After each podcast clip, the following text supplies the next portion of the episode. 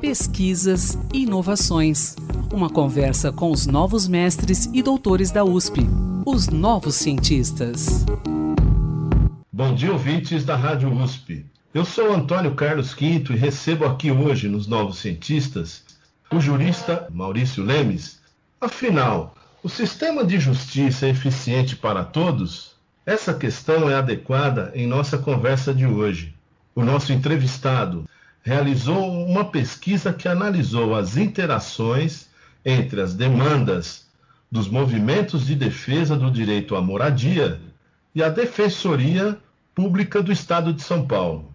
A análise se deu em decorrência dos ciclos de conferências que aconteceram entre 2007 e 2017 para compreender como o mecanismo de participação popular vem sendo percebido e conduzido. Maurício apresentou sua pesquisa de mestrado na Faculdade de Direito da USP, em Ribeirão Preto, sob a orientação da professora Cristina Severi. Olá, Maurício, bom dia, tudo bem? Um prazer tê-lo aqui nos Novos Cientistas. Olá, Antônio Carlos. Olá a todas as pessoas que nos ouvem. O prazer é todo meu poder estar partilhando com vocês um pouco os achados da minha pesquisa. Eu queria saber o seguinte, Maurício. Em primeiro lugar, a Defensoria Pública é um órgão recente e eu queria saber também em que contexto ela foi criada. Qual a missão institucional da Defensoria Pública?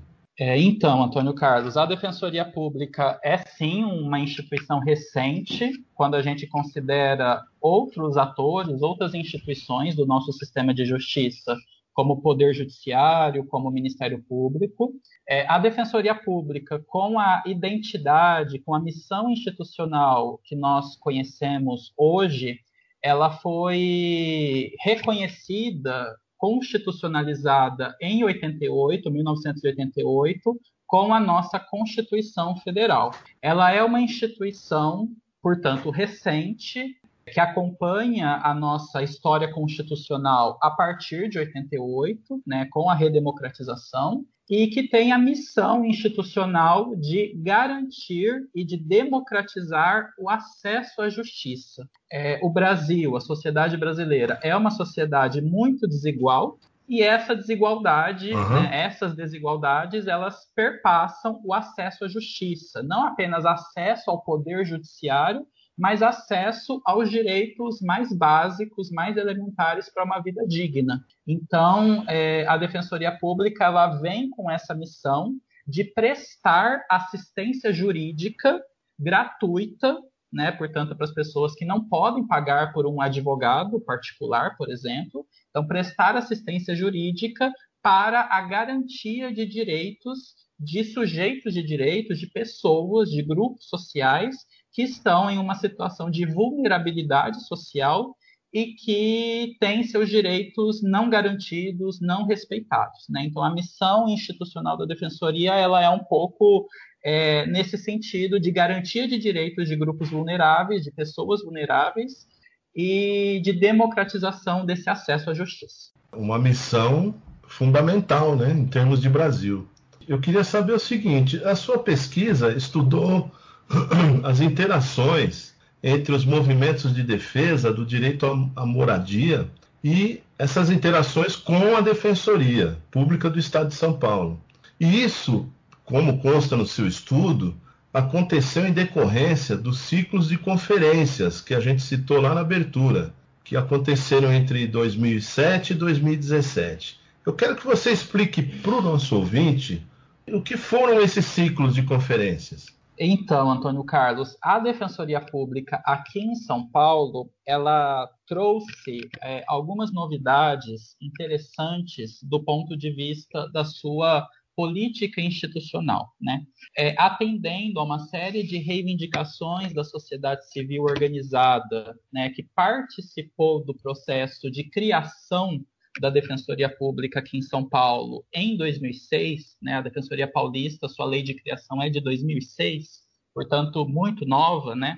Atendendo a uma série de reivindicações, a Defensoria Pública em São Paulo, ela inovou no sistema de justiça, né, trilhando aí um caminho diferente de outros atores, como o judiciário, como o Ministério Público, inovou ao prever na sua lei de criação mecanismos de participação, mecanismos de gestão democrática é, que possibilitem a participação da sociedade civil, dos movimentos, das organizações na construção da política institucional da Defensoria Pública. Né? Ou seja, quais são as prioridades, como agir, como a defensoria é, vai atuar nos contextos em que ela está inserida, a partir do que a sociedade civil entende como importante, como prioritário nesse contexto. Né?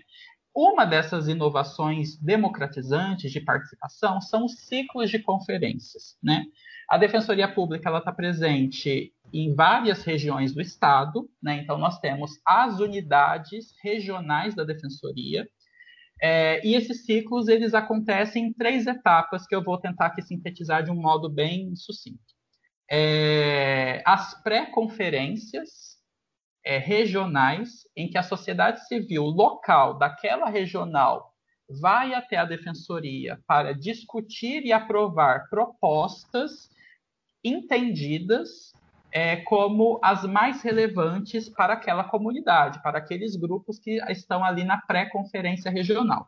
Essa pré-conferência regional, uhum. além de aprovar propostas em diferentes eixos temáticos, ela elege delegados e delegadas que vão sustentar as propostas aprovadas nessa etapa regional, nessa pré-conferência regional, numa etapa estadual. Então, após a pré-conferência regional que é a primeira etapa, nós temos uma conferência estadual em que os delegados eleitos em cada regional da defensoria se reúnem para, de novo, discutir e aprovar quais propostas em diferentes eixos temáticos vão compor as diretrizes do plano de atuação institucional da Defensoria Pública.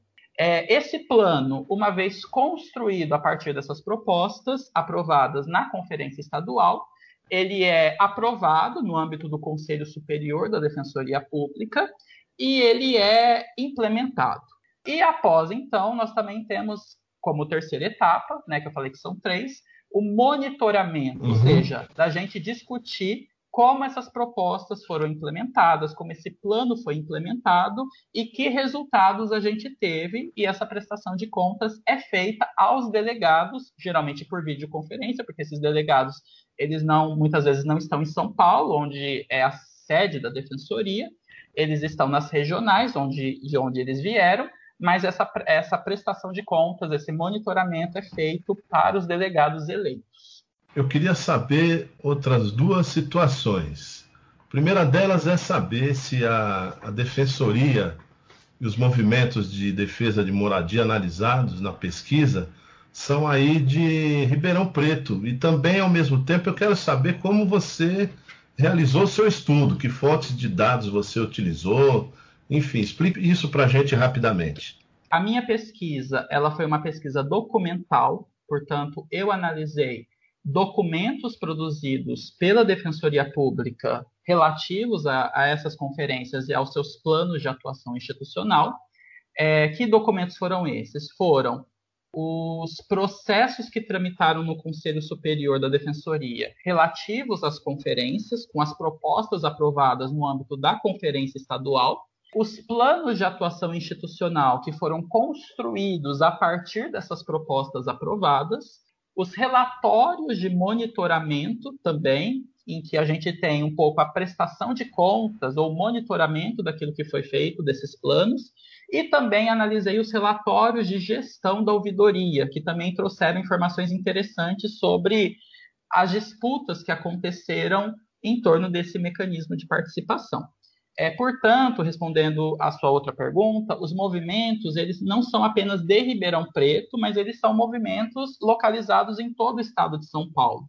Porque em todo o estado de São Paulo a gente tem pré-conferências, essas pré-conferências elegem delegados, como eu expliquei, e aprovam propostas relativas à questão de moradia e habitação. Né? Então, essas propostas aprovadas e que são incorporadas ao plano dizem respeito a todo o estado de São Paulo. Agora, nesse período desses 10 anos, 2007 e 2017, como foi a relação entre defensoria e movimentos? Houve progressos? O que a gente percebe analisando os dados que, a que eu tive acesso, um movimento de desgaste e de deslegitimação por parte da defensoria, né, em torno desses espaços de participação. Por quê? Os relatórios de gestão, né, pesquisas que foram feitas pela ouvidoria e outras pesquisas acadêmicas também a que eu tive acesso, demonstram um processo de esvaziamento e de desmobilização em torno desses espaços institucionais de participação, né?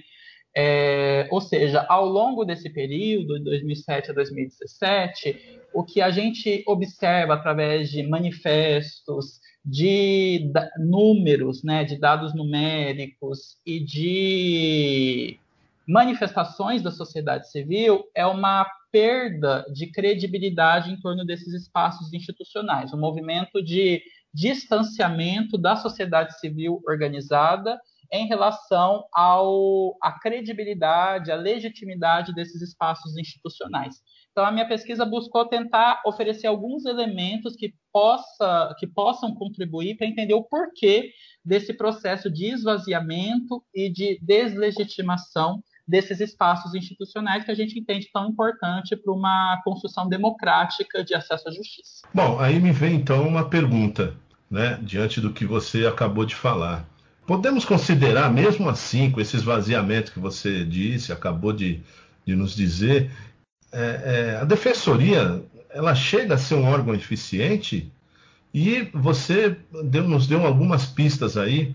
É, eu queria saber de que forma o seu estudo pode ajudar a melhorar o trabalho de, do, dessa defensoria em relação às suas demandas do ponto de vista é, das políticas institucionais que foram formuladas pela defensoria a partir dessas conferências, o que eu acho que a gente pode afirmar a partir do, do meu estudo é que o papel, a atribuição de execução dessas políticas, ou seja, a partir do momento em que eu tenho objetivos, metas e que eu vou planejar ações para atingir esses objetivos, essas metas, essas políticas institucionais, os documentos nos mostram que elas ficam muito restritas concentradas a um setor específico da defensoria, que é o núcleo especializado. Ou seja, os núcleos especializados, eles se concentram na capital do estado e eles têm o papel sim de contribuir nesse processo de implementação dos planos. Mas o que a gente percebe analisando os dados disponibilizados nos documentos é que há um movimento de desresponsabilização da instituição como um todo, das unidades regionais e locais, em relação à execução e à avaliação dessas políticas institucionais.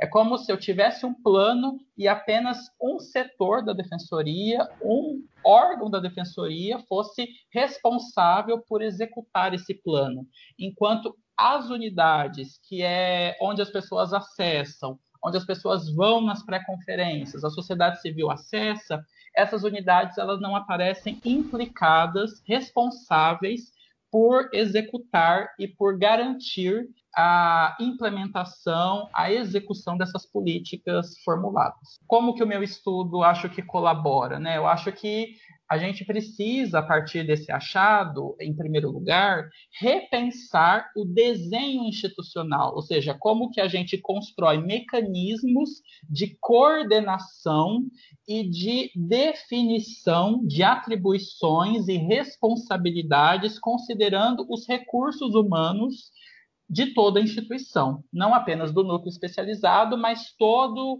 o aparato burocrático organizacional de que a Defensoria Pública dispõe. Ok, Maurício, muito obrigado pela sua participação aqui nos Novos Cientistas e parabéns pelo seu trabalho, ok? Obrigado, Antônio Carlos. Eu que agradeço a oportunidade de poder estar conversando com vocês. Pesquisador, se você quiser falar sobre seu estudo, sua pesquisa, envie-nos um e-mail para ouvinte.usp.br. E até quinta-feira que vem. Bom dia a todos. Pesquisas e inovações. Uma conversa com os novos mestres e doutores da USP, os novos cientistas.